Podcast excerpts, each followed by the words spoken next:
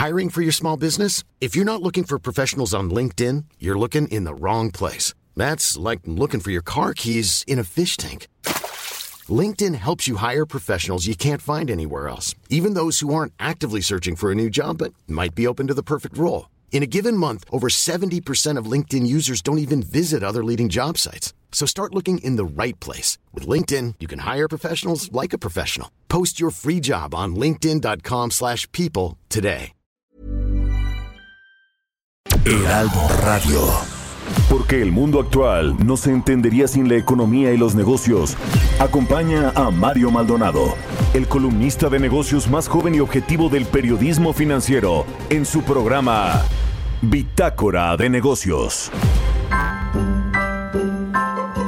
Have a holly jolly Christmas. It's the best time of the year. Now I don't know if there'll be snow, but have a cup of cheer. Have a holly jolly Christmas. And when you walk down the street, say hello to friends you know and everyone you meet. Oh, the mistletoe is hung where you can see. Somebody waits for you. Kiss her once for me. Have a holly jolly Christmas. And in case you didn't hear, oh by golly, have a holly jolly Christmas this year.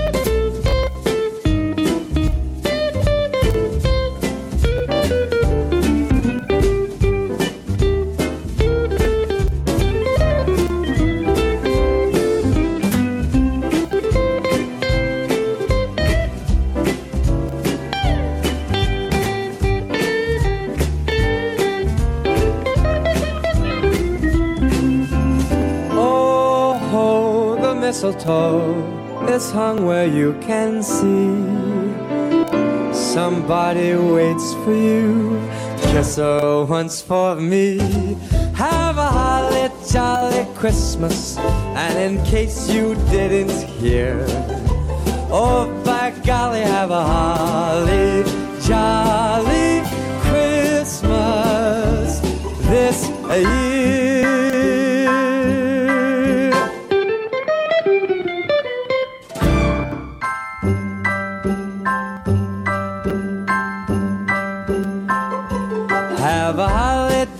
Christmas. It's the best time of the year. Now I don't know if there'll be snow, but have a cup of cheer. Have a holly jolly Christmas. And when you walk down the street, say hello ¿Qué tal? ¿Cómo están? Muy buenos días. Bienvenidos a Bitácora de Negocios. Yo soy Mario Maldonado. Me da mucho gusto saludarlos en este lunes 20 de diciembre del 2021.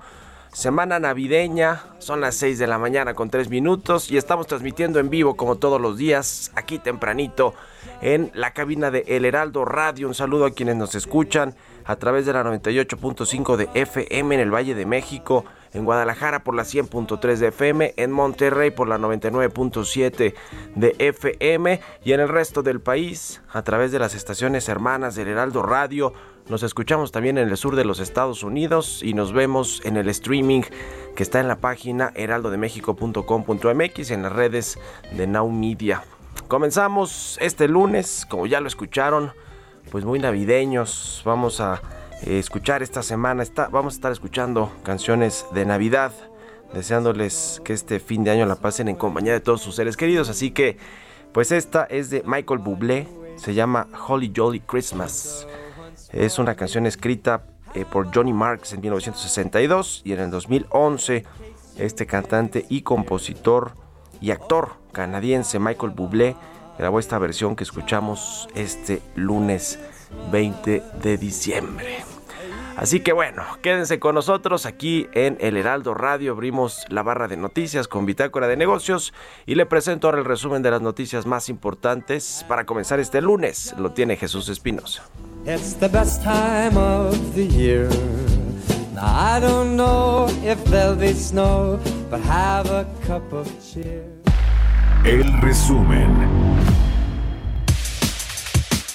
El Consejo General del Instituto Nacional Electoral aprobó este viernes suspender de forma indefinida los trabajos preparativos para la eventual consulta de revocación de mandato del presidente de la República, bajo el argumento de que están en insuficiencia presupuestal para realizarla con un déficit de 2.327 millones de pesos. Debido a la incertidumbre sobre el entorno económico, la alta inflación y la inseguridad pública, analistas consultados por el Banco de México recortaron el pronóstico de crecimiento de 5.70% a 5.60% para este año, mientras que para el 2022 el ajuste para el Producto Interno Bruto quedó en 2.77% desde el 2.80% de la encuesta previa. De acuerdo con el reporte sobre las economías regionales, julio-septiembre de 2021, la pérdida de poder adquisitivo y una menor demanda son las principales preocupaciones de los empresarios. La directora de análisis de precios, economía regional e información del Banco de México, Alejandrina Salcedo Cisneros, refirió que en realidad lo que les está preocupando más no es necesariamente los niveles de inflación que vemos en el índice nacional de precios al consumidor, sino la inflación que están viendo en los productos que ellos tienen que comprar para su producción. La Confederación de Cámaras Nacionales de Comercio, Servicios y Turismo calculó que por las fiestas de fin de año se va a registrar una derrama económica superior a los 500 mil millones de pesos. Héctor Tejada, presidente del gremio, dijo que esta cantidad será similar a la reportada en 2019 previo a la pandemia por COVID-19. A pesar de la continuidad de la pandemia y la desaceleración económica, el sistema bancario en México registra niveles de capitalización superiores al mínimo requerido a nivel internacional. Los 50 bancos que operan en el país registran un índice de capitalización en su conjunto de 19% en octubre, por arriba del 8.0% solicitado por el Comité de Supervisión Bancaria de Basilea y el 10.5% exigido por la Comisión Nacional Bancaria y de Valores. Bitácora de negocios en El Heraldo Radio. El editorial.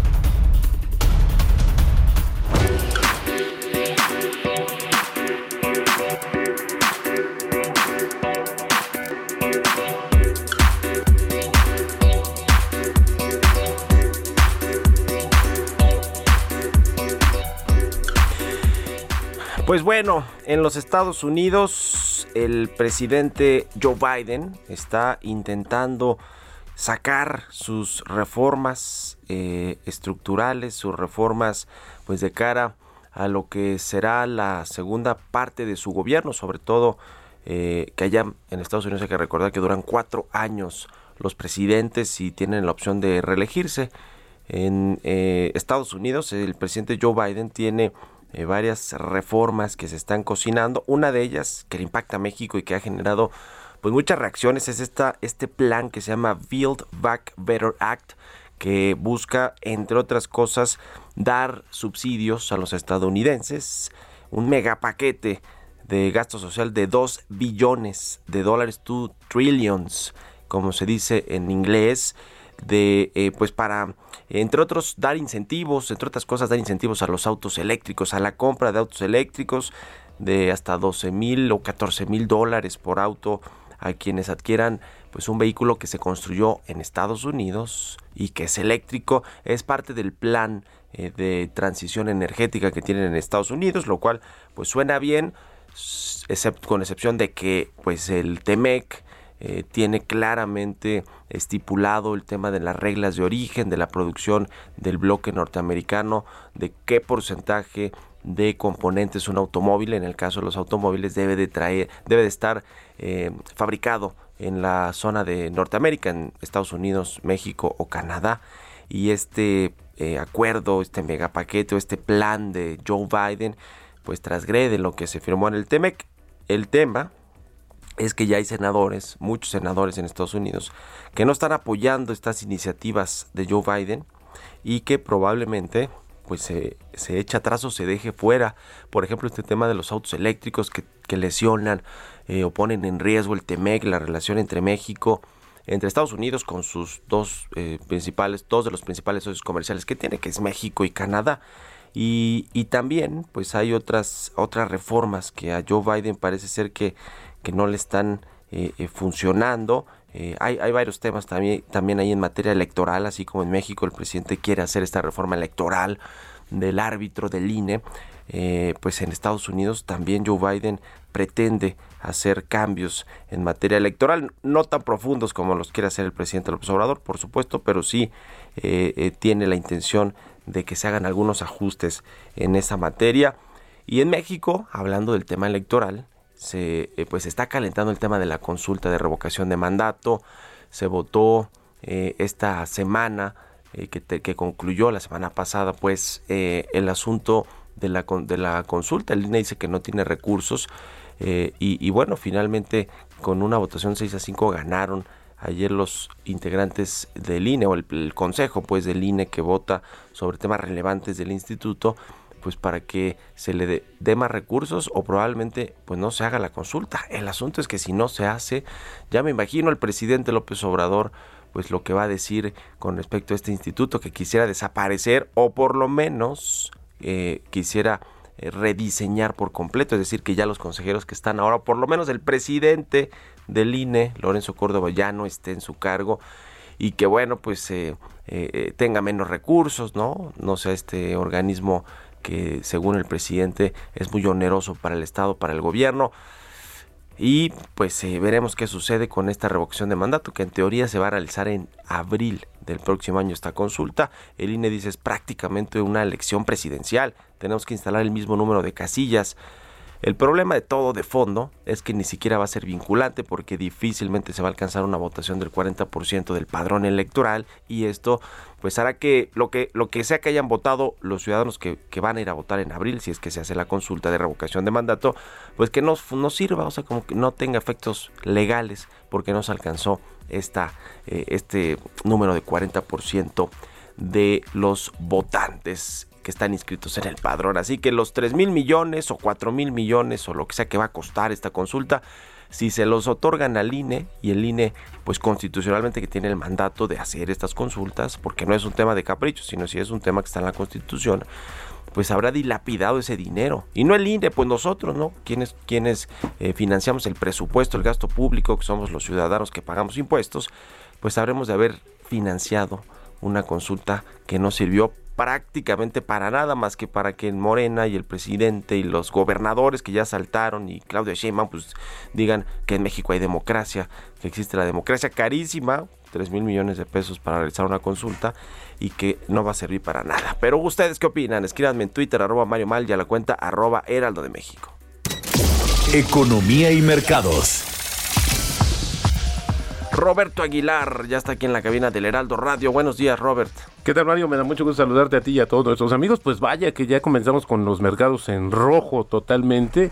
Y es que se han dado, eh, se ha dado diversa información justamente sobre el tema de la expansión rápida de la nueva variante Omicron y las bolsas europeas caían más de 2% en un contexto global que te decía de venta de valores, con los inversionistas preocupados por la posibilidad de que la reimposición de restricciones afecte la economía mundial ante el aumento de casos de la variante Omicron.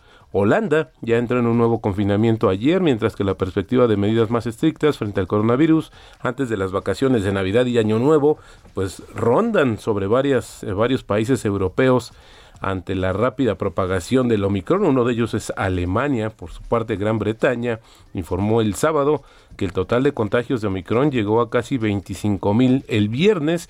Esto es una alza de 10 mil casos respecto a las 24 horas previas.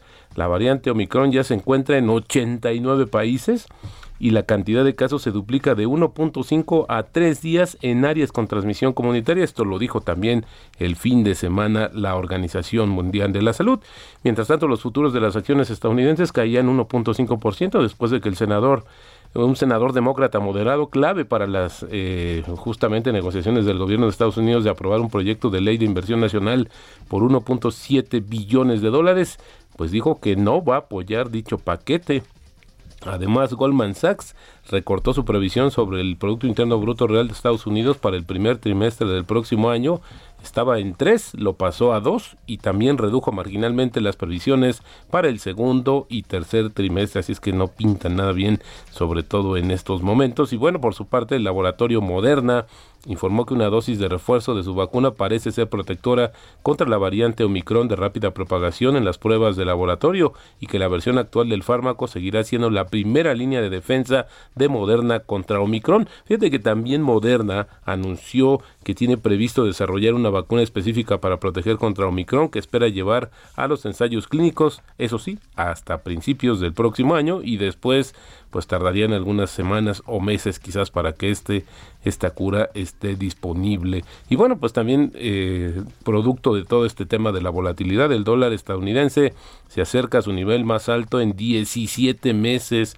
frente a sus principales pares después de que, bueno, representantes de la Reserva Federal dijeran que la primera subida de tipos de interés de la era de la pandemia podría llegar tan pronto como en marzo. Y también lo que está favoreciendo al dólar es que el euro se está, está perdiendo eh, se hundió con, eh, con la libra esterlina después de que justamente te decía Holanda entrara en confinamiento y que bueno pues hubiera más amenazas sobre el tema de lo que va a suceder en aquel continente. Los precios del petróleo también cayendo más de 3% por este tema de la variante Omicron la mezcla mexicana cerró el viernes en 65.74 dólares. Los precios del oro se estabilizan cerca de un máximo de tres semanas, alcanzado justamente la semana pasada, ya que la propagación de la variante Omicron en el hemisferio norte sofocaba el apetito por activos de mayor riesgo. Y bueno, un dato también interesantísimo, Mario, es que la actividad mundial de fusiones y adquisiciones empresariales batió récords históricos este año,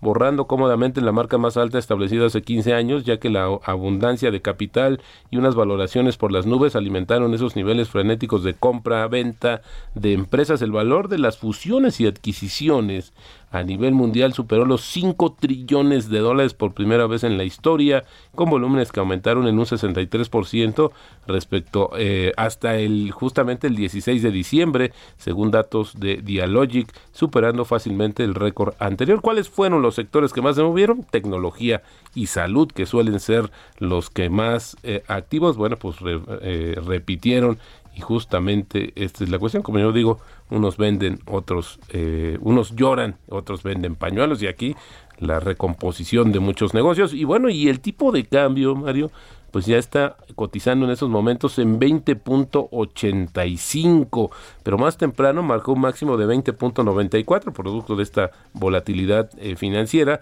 La apreciación mensual es de 2.7% y la depreciación anual de 4.9%. La frase del día de hoy dice, al comprar hay que ser romántico y al vender realista y mientras tanto hay que dormir. Esto lo dijo André Costolani. Fíjate, interesante, ¿no? Cómo están mezclando los sentimientos también con las decisiones del mercado de valores. Pues sí, mi querido Robert, que muchas veces son subjetivas o más bien son subjetivas, ¿no? Las decisiones son son a veces hasta corazonadas, déjame decirlo así, ¿no? De feeling. Sí, y bueno, y hemos visto que algunos eh, grandes economistas se han desarrollado una toda una teoría y han ganado premios Nobel para tratar de descifrar, pues, cuál es el sentimiento, cómo se, se llevan esas emociones personales a decisiones de compra y decisiones de inversión. Así es que hay mucha parte de esto que no está eh, pues contabilizado, no lo tenemos bajo control y bueno, pues por ahí las sorpresas que nos da justamente el mercado y también la vida. Muy bien, gracias Roberto Aguilar. Muy buenos días. Nos vemos al ratito en la televisión. Sigan a Roberto en Twitter, Roberto AH6 con 21. Vamos a otra cosa. Expreso Financiero. Es momento de echarnos un expreso financiero con Angie Chavarría, quien nos va a hablar del desabasto de medicamentos que cumple pues otro año, otro año de escasez de medicinas en, el, en los centros del sector público. ¿Cómo estás, mi querida Angie? Buenos días. Hola, ¿qué tal Mario? Muy buenos días y como bien lo mencionas, otro año más se cumple, pues para ser exactos ya son tres años eh, desde que, por ejemplo, los niños con cáncer, sobre todo sus padres, han emprendido una lucha porque no hay medicamentos en los centros de salud, en los hospitales públicos y tampoco, pues bueno, la atención necesaria que requieren. Mira, pero vamos parte por parte. Pues desde hace aproximadamente, por ejemplo, cuatro meses, más de 50 mujeres también en tratamiento con cáncer, que ya no solo son niños, pues están también con este problema debido a que el desabasto eh, pues ya representa un tema bastante particular eh, en el Instituto Mexicano de Seguro Social. Y ahora, sí es una situación muy alarmante, Mario, porque, por ejemplo, el cáncer de mama se detecta cada 29 minutos. Eh, es un tema que realmente es una problemática que a las mujeres les afecta demasiado y que es la segunda causa de muerte entre las mujeres, ¿no? Y aunque los pacientes madrugan, hacen filas para llegar a la farmacia, siempre la respuesta es no hay medicamentos. Pero ahora nos vamos, por ejemplo, por el lado de los niños con cáncer. por lo menos los padres han denunciado que hay más de 2.190 niños con cáncer que han muerto desde 2019 a consecuencia del desabasto de medicamentos. Hoy se contabilizarían 1.144 días de esta indolencia, de verdad, porque, pues como ya lo sabemos, eh, esto se debió que al gobierno federal pues decidió establecer nuevas reglas de producción, de distribución y comercialización de medicamentos y también de transformar el seguro popular, que es lo que llamamos el INSAT. Eso agravó, pues bueno, lo que es eh, la situación para la entrega de medicamentos y sumémosle el agravante de la contingencia sanitaria. Hoy que tenemos en perspectiva, viene un nuevo año, faltan 11 días para que termine y no logramos, Mario, eh, por lo menos generar un abasto en los principales hospitales del país. Y tampoco hicimos los pedidos para el 2022, entonces es un gran reto el que tenemos el próximo año. Seguramente vamos a tener los mismos problemas, pero bueno, ya tenemos esta variante también Omicron que viene a sumar un, pues, un poco más a este ingrediente negativo que tenemos en la parte de salud.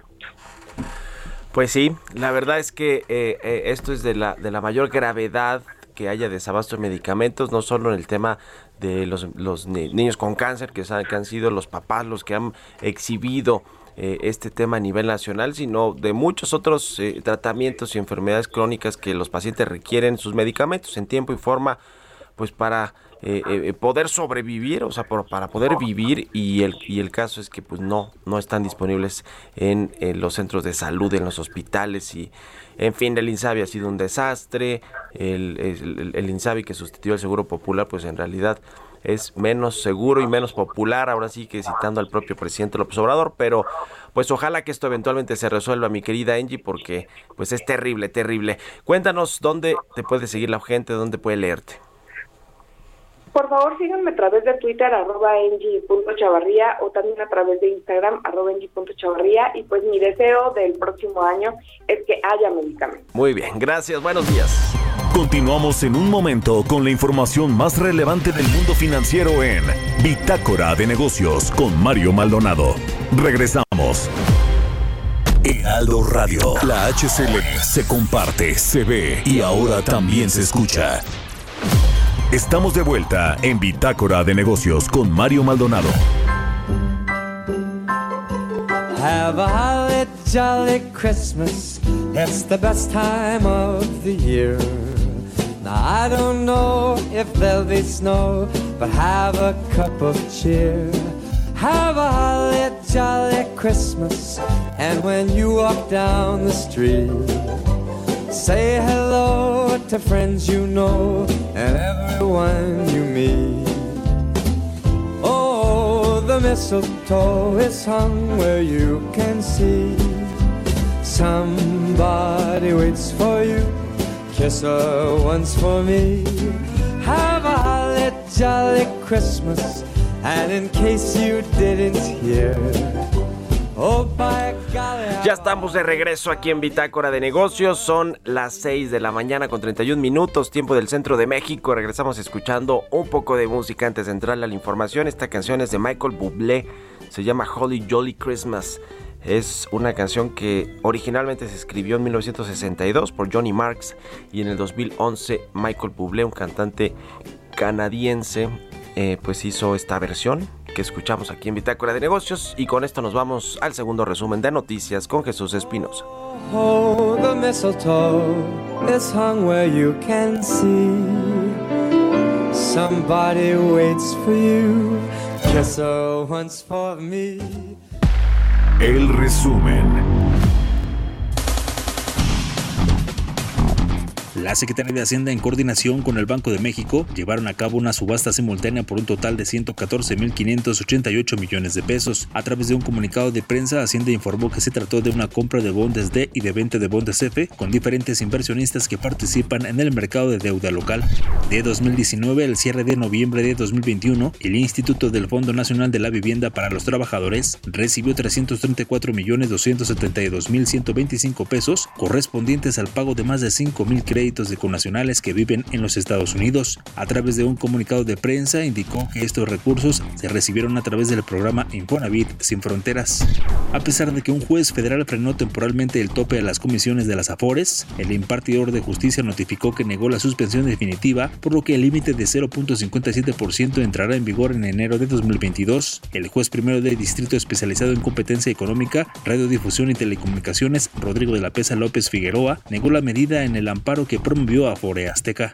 La empresa Oceanografía dio a conocer que solicitará a la Secretaría del Trabajo y Previsión I'm Sandra, and I'm just the professional your small business was looking for. But you didn't hire me because you didn't use LinkedIn jobs. LinkedIn has professionals you can't find anywhere else, including those who aren't actively looking for a new job but might be open to the perfect role, like me. In a given month, over 70% of LinkedIn users don't visit other leading job sites. So if you're not looking on LinkedIn, you'll miss out on great candidates like Sandra. Start hiring professionals like a professional. Post your free job on linkedin.com/people today. Social con sede en Ciudad del Carmen, que supervise las mesas de diálogo para que atienda las inquietudes de los 200 trabajadores que se han inconformado con su despido. En el marco de la novena reunión del Grupo de Alto Nivel Empresarial México-China, que se llevó el 15 de diciembre en formato virtual, con el capítulo mexicano como anfitrión, resaltó que México y China buscarán fortalecer los lazos bilaterales por medio de sectores estratégicos como electromovilidad, tecnologías de la información, aeroespacial e inversiones sustentables. Entrevista.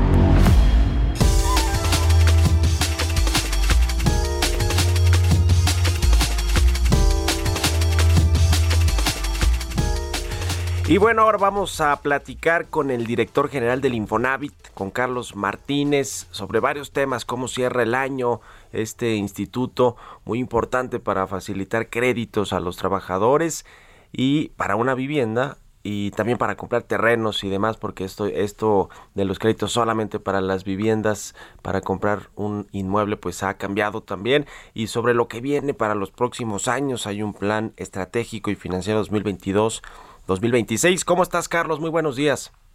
Mario, buenos días y buenos días a todo el auditorio. Muchas gracias, como siempre, por estos minutos para platicar con nosotros aquí en el Heraldo Radio. Eh, quiero preguntarte primero el balance del 2021, cómo cierra el año el Infonavit después pues de la crisis del 2020 que fue terrible para pues para todos y que y que bueno, hubo un rebote económico este año. ¿Cómo cierra el Infonavit 2021? La verdad, Mario, cerramos muy bien. Estamos esperando, obviamente, los números de cierre, pero al día de hoy te puedo decir que superamos ya la meta total de colocación de créditos. Habíamos previsto 497 mil créditos, eh, cerramos la semana pasada eh, arriba de los 500 mil, entonces em, pues tenemos una buena perspectiva de cierre en cuanto a colocación de créditos, con una derrama en la economía eh, de 220 mil millones de pesos alrededor hasta antes del cierre del año. En aportaciones patronales también tuvimos un crecimiento importante, cerramos con alza del 8% respecto a 2020 eh, y también respecto a 2019 tenemos un crecimiento eh, importante, arriba del 8, cercano al 11% respecto a 2019 en cuanto a aportaciones patronales. En cuanto a la colocación de crédito también ya casi en los números de 2019, Mario, así que tuvimos un rebote literalmente en forma de V en el Infonavit. Pues sí, son buenas noticias. La verdad es que el, el sector hipotecario en México eh, fue, fue de los más defensivos en general, ¿no? También quizá por las tasas de interés que, que en algún momento pues estuvieron muy muy bajas no y, y, eso benefició también el otorgamiento de créditos. De hecho tienen ustedes ahí anunciaron hace poco esta ampliación de los programas de crédito y de pago para los próximos cinco años eh, precisamente pues para favorecer y colocar eh, más créditos y que haya mejores condiciones para para los los derechohabientes del Infonavit. Cuéntanos un poquito de eso por favor Carlos Así es, tenemos, sacamos el plan estratégico financiero, eh, estamos proyectando un crecimiento importante de créditos en lo que resta de la administración. Eh, vamos a llegar el año que viene eh, a casi 600 mil créditos, 595 mil es nuestra proyección y vamos a cerrar 2024 con 608 mil créditos. pusimos dos escenarios en nuestro plan estratégico financiero, uno favorable y uno desfavorable. En cualquiera de los dos estaríamos hablando de eh, llegar a casi los 600 mil créditos comparados con los 500 mil que teníamos para este año. Eh, lo mismo en aportaciones patronales, traemos un crecimiento eh, cercano al 5% anual derivado del alza de salario, esperando que se traslade esos salarios contractuales, y dos, también por las amortizaciones de créditos que asuman los trabajadores. ¿no? Entonces, en conjunto, eh, estamos hablando de un crecimiento favorable para, para el Infonavit en los siguientes años y además impulsado por eh, los nuevos productos de crédito. Eh, este año tuvimos la oportunidad de bajar la tasa de interés, como ya lo comentabas, en mayo de este año salió el nuevo crédito Infonavit, se bajó la tasa de interés del 12% fijo al, a una tasa que es distinta para cada nivel salarial, empezando en 1.9% y hasta 10.45% y sacamos el primer crédito hipotecario para trabajadores no activos, es decir, aquellos que ya no cotizan en el Infonavit, ya se pueden llevar su dinero al banco para enganche de un crédito hipotecario eh, y a principios del año que viene eh, saldrá la adquisición de suelo habitacional, que es muy esperado por todos quienes nos escuchan, saldrá en marzo eh, y a partir de ahí se irán diseñando distintos productos de crédito. precisamente sobre estas opciones de, de financiamiento, eh, que también ustedes anunciaron, van a incrementar la oferta de productos eh, crediticios de acceso al financiamiento. Platícanos de, cuáles son las más importantes. No sé, creo que son más de 20, ¿no? De nuevas opciones eh, que están poniendo a disposición también de los trabajadores. Sí, son 20 opciones de financiamiento, Mario, que tiene que ver con las combinaciones para activos y no activos. Antes el Infonavit recordarán quienes nos escuchan que solo prestaba gente que cotizaba en activo. a partir de este año ya no, ya sacamos el primer crédito y ahora son estas 20 combinaciones. Ahora, ¿cuáles te diría que son los más importantes? Adquisición de suelo, sin duda es el más importante. Ese ya eh, se presentó en nuestro Consejo de Administración y está listo eh, para estar puesto en, marcha en 2022, en marzo. Eh, también a partir del tercer trimestre de 2022, pago de pasivos hipotecarios en una forma mucho más flexible de la que hoy existe también el refinanciamiento de créditos, recordarán que ahora podemos traer los créditos de la banca eh, y refinanciarlos a mejores condiciones del Infonavit. Eh, y finalmente un programa muy amplio de conversión de créditos de, que están hoy en salarios mínimos, son 3.5 millones de créditos que siguen en salarios mínimos. La idea es hacer una conversión universal de todos esos créditos a mejores condiciones en pesos. Este programa, además, Carlos Martínez, estamos platicando con Carlos Martínez, el director general del Infonavit, eh, de Construyo yo o construyó, eh, que es precisamente para, para eso, ¿no? Para también eh, generar créditos y que las personas, los trabajadores tengan la posibilidad de pues de, desarrollar sus propias viviendas, ¿no? De construir, de construir la autoconstrucción. También anunciaron ahí mejores tasas, ¿no? De, de este, de este programa, tasas de interés. Eh, ¿cómo, cómo, va este programa, por cierto? ¿Cuál es un poco el panorama que se le ve también para los próximos años? Así es, eh, yo le diría construyo. Construyo, sí, claro, claro. No, además, hace, sí, hace, hace sentido completamente, nada más cambiar ahí la doble L por la Y al final, ¿no? Entonces, eh, sacamos el construyo a finales de 2020 y el Consejo de Administración nos puso un año eh, para hacer el pilotaje de este producto, un poco para ver eh, cómo respondían las, las personas. La verdad es que nos, nos fue muy bien después del primer año de colocación de créditos, eh, llegando cercano a los, a, a, los mil financiamientos en todo el país. Lo ubicamos solo en 10 estados de la República, y aquellos donde tenían mayor rezago habitacional eh, y la verdad, eh, la gente respondió muy bien. Era un crédito, tú elegías el plazo y tú elegías tu mensualidad. Era un crédito muy flexible de hasta 525 mil pesos eh, que se le deposita al trabajador en su cuenta clave bancaria y se hace una, un seguimiento a través de verificaciones aleatorias. Y ya terminó ese, mm, ese año de probar el producto. Ahora el siguiente año lo que vamos a hacer es reformularlo poderlo hacer con fondeo propio, como estaba diseñado el fondeo era con fondeo, una, una coparticipación con los bancos, y ahora lo vamos a poder hacer con fondeo propio, y sobre todo el aprendizaje que nos llevamos de este Construir Infonavit tiene que ver con que eh, eh, uno de los requisitos de acceso al crédito era tener una licencia de construcción por parte del municipio, con eso nos asegurábamos que aunque tú le deposites el dinero directo a la gente en su cuenta bancaria, pues tiene un proyecto de construcción autorizado por una autoridad local que es el municipio. Y si nos dimos cuenta que hay eh, una serie de requisitos bien distintos en cada municipio, costos de licencias que eh, no tienen nada que ver un municipio con otro, te cobran cada municipio distintos elementos en la construcción y estamos buscando estandarizar eh, eso cómo a través de convenios con municipios o con estados. Recientemente con la Ciudad de México eh, se reformó el artículo 62 del reglamento de construcción, donde facilita que los créditos de este estilo del Infonavit tengan un proceso abreviado eh, de licencias de construcción o funcionamiento para que la gente pueda utilizarlos de manera eh, mucho más fácil, ¿no? Entonces eso será parte del rediseño, ¿no? Tratar de aparejarlo por la vinculación con autoridades municipales. Interesante, interesante lo que hace Infonavit. Quiero preguntarte por último, Carlos, sobre este tema de las remesas y de, y de este programa Infonavit sin fronteras. Eh, ¿Ya existía este o, sea, o, lo se creó ahora con esta administración?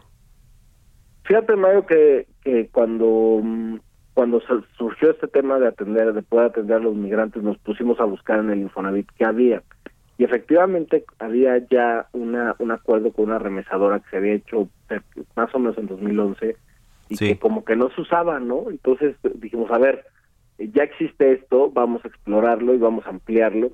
Y a partir de 2019 nos pusimos a trabajar, uno en reactivar eso y de ampliar nuestra forma de territorialidad en Estados Unidos. Eh, y ya firmamos compactos, ya en todo el país, en todos los Estados Unidos, en cualquier remesadora, ya hay algún alguno que te recibe un pago del Infonavit. Ya, o sea, antes estaba no solo una sola remesadora estaba como en la costa este, y ahora está en todo el país. Actualmente se están más pagando 12 mil créditos desde Estados Unidos eh, con, con Infonavit sin fronteras, ¿no? Y esto ha ayudado mucho porque la gente tiene algún pariente, primo, hermano, etcétera, que puede pagar su crédito aquí en México. Eh, son mensualidades, te imaginarás, Mario, cercanas a los 70, 80 dólares, eh, lo que corresponde a la mensualidad del Infonavit, la remesa promedio es de 350, entonces la realidad es que muchos eh, parientes paisanos pues eh, te ayudan con la casa y el resto se lo pueden mandar a la familia, ¿no? Es el primer paso que hicimos en Infonavit Sin Fronteras, el segundo es un convenio con el Instituto de Mexicanos en el Exterior, y ahí estamos promoviendo todos los servicios financieros del Infonavit a través de la red consular, eh, y el tercer paso será ver cómo podemos incluir financieramente a los paisanos para que puedan también generar ahorro para vivienda eh, aquí en México. no Estamos viendo las alianzas que tenemos que hacer con instituciones eh, públicas aquí en México para que eso suceda, pero por lo pronto ya muchos están pagando los créditos de sus familiares aquí desde Estados Unidos aquí en México.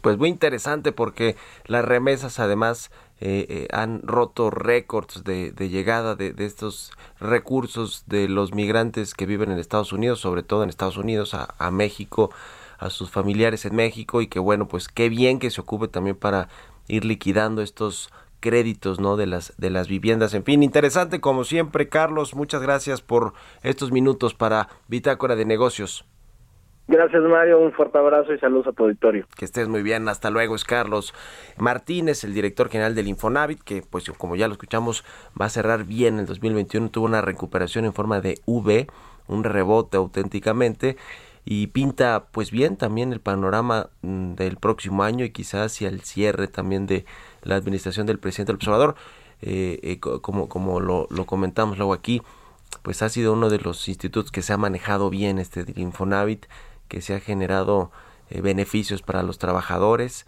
más accesibilidad a los créditos, eh, eh, con, con, tasas más bajas en el caso de quienes ganan menos, en fin, se ha hecho bien las cosas, ha sido estratégicamente conducido este, este organismo y creo que eso se ha reflejado en pues los beneficios hacia los trabajadores y en una mayor colocación de crédito. Son las 6 con 46 minutos, vamos a ir ahora con las historias empresariales.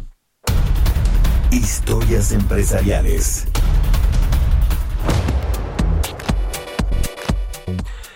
Los fraudes en las compras en línea, hay que cuidarnos de esos, de esos fraudes cuando hacemos adquisiciones de productos, de servicios a través del comercio electrónico. Crecieron estos fraudes exponencialmente con las eh, fiestas navideñas, con todo este asunto del buen fin, lo que viene ahora con las, eh, las compras navideñas y de fin de año. Se espera que millones de personas adquieran sus regalos a través del Internet por lo que aquí damos algunas recomendaciones para evitar caer en uno de estos fraudes. Nos, nos platica Giovanna Torres. De acuerdo con un estudio realizado por el Institute for Business Value del 2021, 88% de los consumidores encuestados tienen pensado realizar compras navideñas. De esta muestra, el 38% planea hacerlo 100% vía online. En este contexto, resulta importante consultar algunas medidas de seguridad para evitar caer en fraudes, por lo que en el Heraldo de México te compartimos algunos consejos para tener en cuenta si vas a realizar compras online. Nunca almacene la información de su tarjeta de crédito en sitios web de compras y en los navegadores web, especialmente aquellos que no frecuenta. Tenga cuidado con los emails de seguimiento de paquetes inesperados. Es común que los ciberdelincuentes usen correos electrónicos de seguimiento de paquetes para instalar malware. Utilice siempre su tarjeta de crédito si no se siente seguro. Las tarjetas de crédito están más protegidas y si se encuentra comprometida, no habrá un impacto en su cuenta bancaria principal. No haga clic en los links si no está absolutamente seguro. Utilice una dirección de correo electrónico diferente para compras. Use contraseñas únicas para cada tienda en línea. Examine los URLs o links de los comercios. Y por último, sea creativo con las respuestas de recuperación de contraseña. Jamás opte por preguntas cuyas respuestas sean predecibles o que podrían estar en redes. Para Bitácora de Negocios, Giovanna Torres. Entrevista.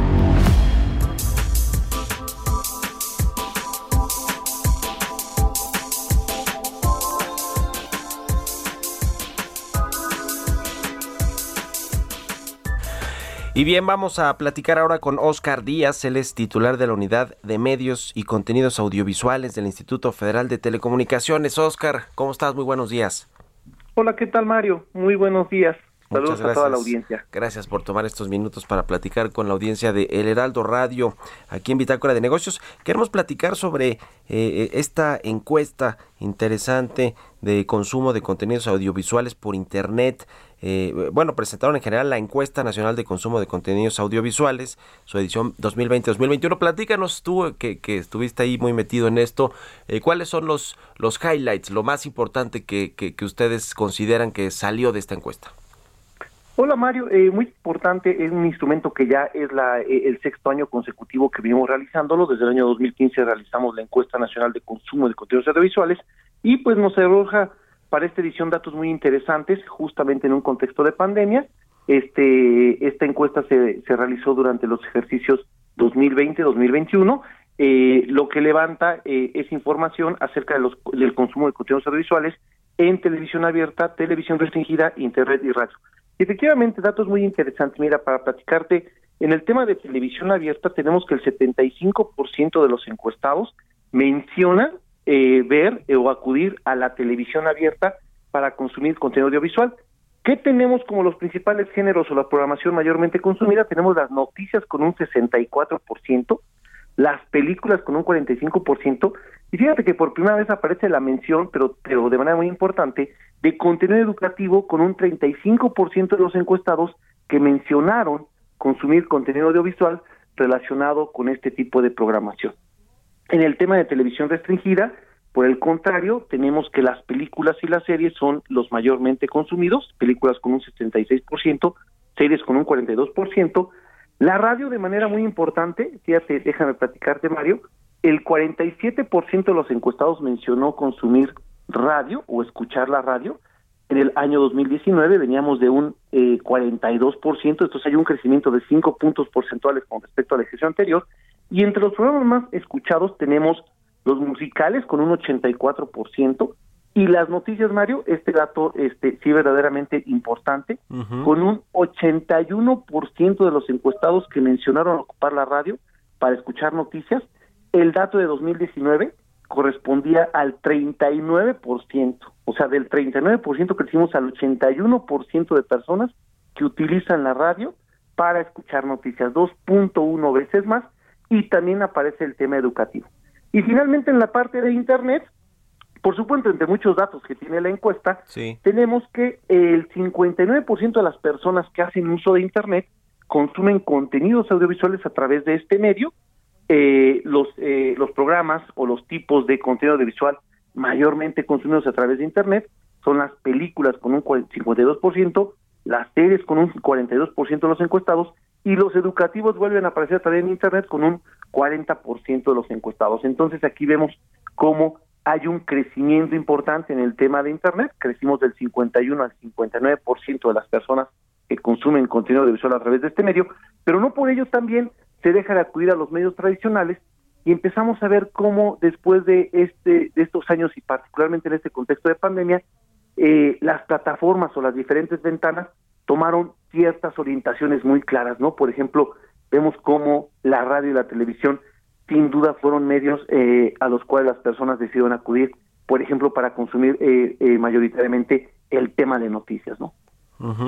Pues interesantes resultados que arroja esta encuesta nacional de consumo de contenidos audiovisuales y creo que una, una de las eh, eh, pues eh, cosas relevantes que obtenemos de estas encuestas es que los medios tradicionales y los medios digitales o nativos digitales pues no necesariamente eh, son son competencia no sino en, en, muchos sentidos también se pueden integrar bien o se digamos la gente consume ambos no la televisión la radio contenidos audiovisuales en estos medios llamados tradicionales pero también en, en las plataformas de internet en las redes sociales es decir, la gente está consumiendo más contenido a través de, distintos carriers, ¿no? Es decir, de, distintas eh, eh, pues empresas y, plataformas que se los que se los proveen, ¿no?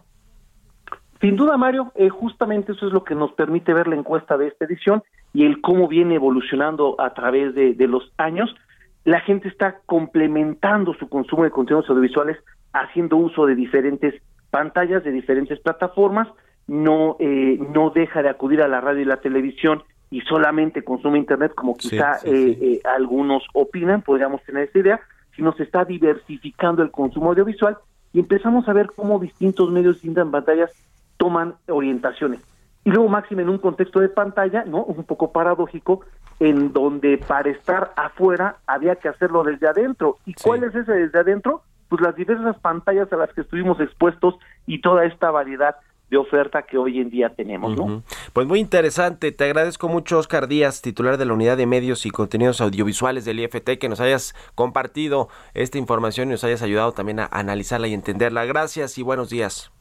Gracias Mario, muy buen día, hasta luego. muy bien, hasta luego y gracias a todos ustedes por habernos acompañado este lunes aquí en Bitácora de Negocios. Se quedan en las frecuencias de El Heraldo Radio con Sergio Sarmiento y Lupita Juárez. Nos vamos nosotros a la televisión al canal 10 a las noticias de la mañana y nos escuchamos aquí mañana en punto de las 6. Muy buenos días.